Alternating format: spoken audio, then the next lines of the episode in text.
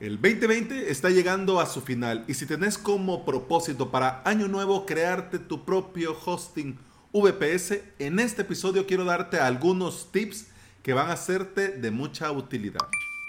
Pero antes de comenzar, bienvenida y bienvenido. Estás escuchando Implementador WordPress, el podcast en el que aprendemos de WordPress, de hosting, de VPS, de plugins de emprendimiento y del día a día al trabajar online.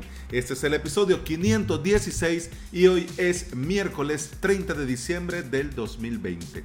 Si quieres aprender de WordPress y de hosting VPS y lo querés hacer por medio de cursos online en avalos.sv, tenés cursos y clases para aprender de cero o subir al siguiente nivel. Cursos y clases para todos los niveles la suscripción te da acceso a todo el contenido, al soporte, a hosting de pruebas y a mucho, mucho más.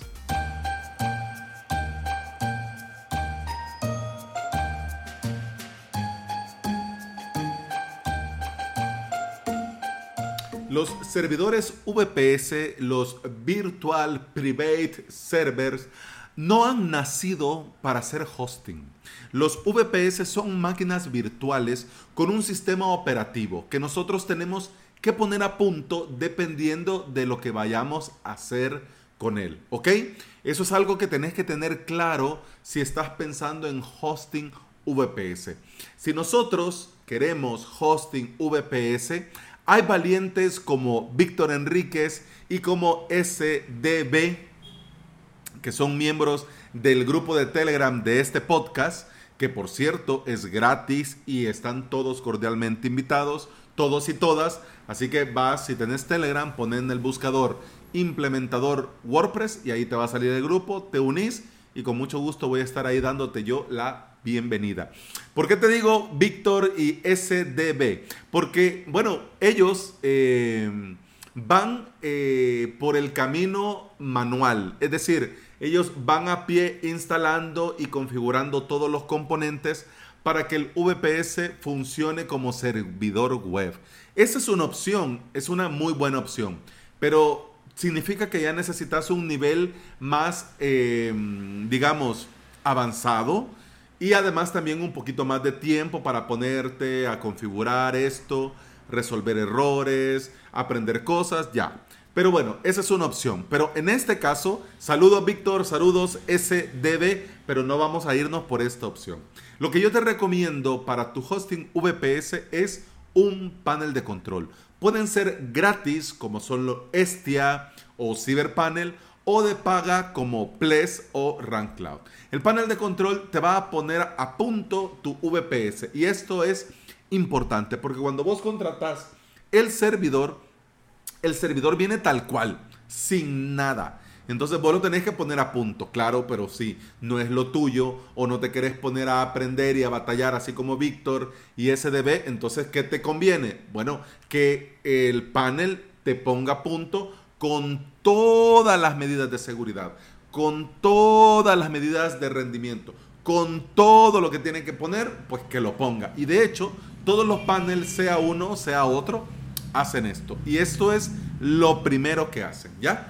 Y luego el panel te va a dar un entorno visual para que vos vayas creando tus WordPress. Y además las administres, administres los usuarios y administres, por supuesto, el propio servidor.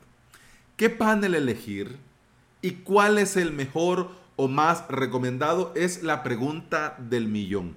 Y esto, hombre, no es que yo no te quiera decir exactamente una respuesta, pero va a depender mucho de lo que necesites. Pero si vas comenzando en un VPS, yo te digo, entre todas las opciones te recomiendo eh, Estia como panel de control. Ojo, cuidado, si vas comenzando en un solo VPS. ¿Por qué? Estia es gratis y, va muy bien, muy, muy bien. Pero si vos de ya, de entrada, vas a necesitar administrar varios VPS, yo no te recomendaría que a cada uno le metieras Estia.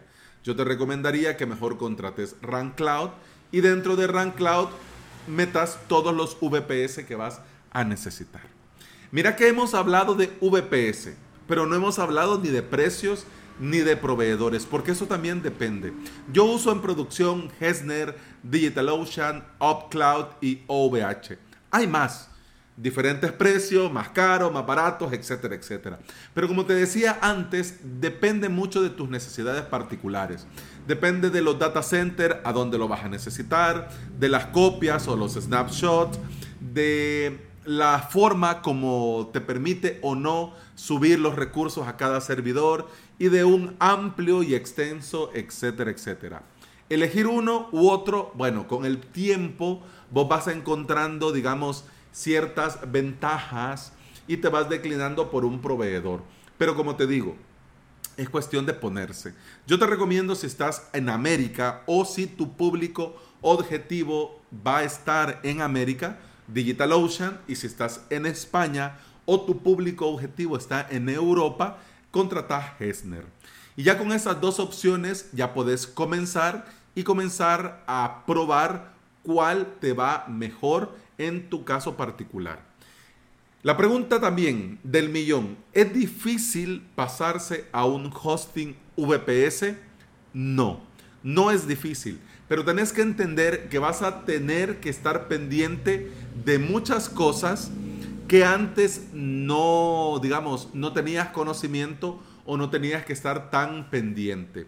Entre ellas el recurso, porque cuando estás en el hosting compartido, le metes, le metes, le metes, le metes, le metes, subís, subís, subís, y no te pones a pensar ni te preocupas cuánto pesa, eh, el espacio en disco. Bueno, dependiendo del hosting, tal vez los, los ionodos, tal vez sí te pongan un límite, pero ya, ¿no?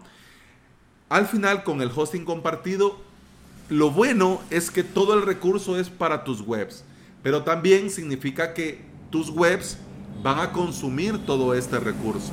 Entonces hay muchos parámetros a tomar en consideración, pero principalmente una de las cosas que tienes que estar pendiente es del consumo de recursos. Cuánto está el consumo de RAM, cuánto el uso de procesador, de CPU, cuánto el espacio en disco y esas cosas.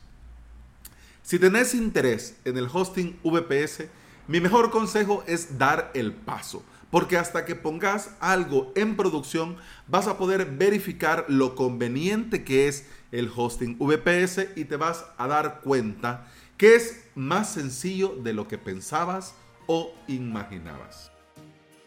Y eso ha sido todo por hoy. Muchas gracias por estar aquí. Muchas gracias por escuchar. Te recuerdo que puedes escuchar más de este podcast en todas las aplicaciones de podcasting.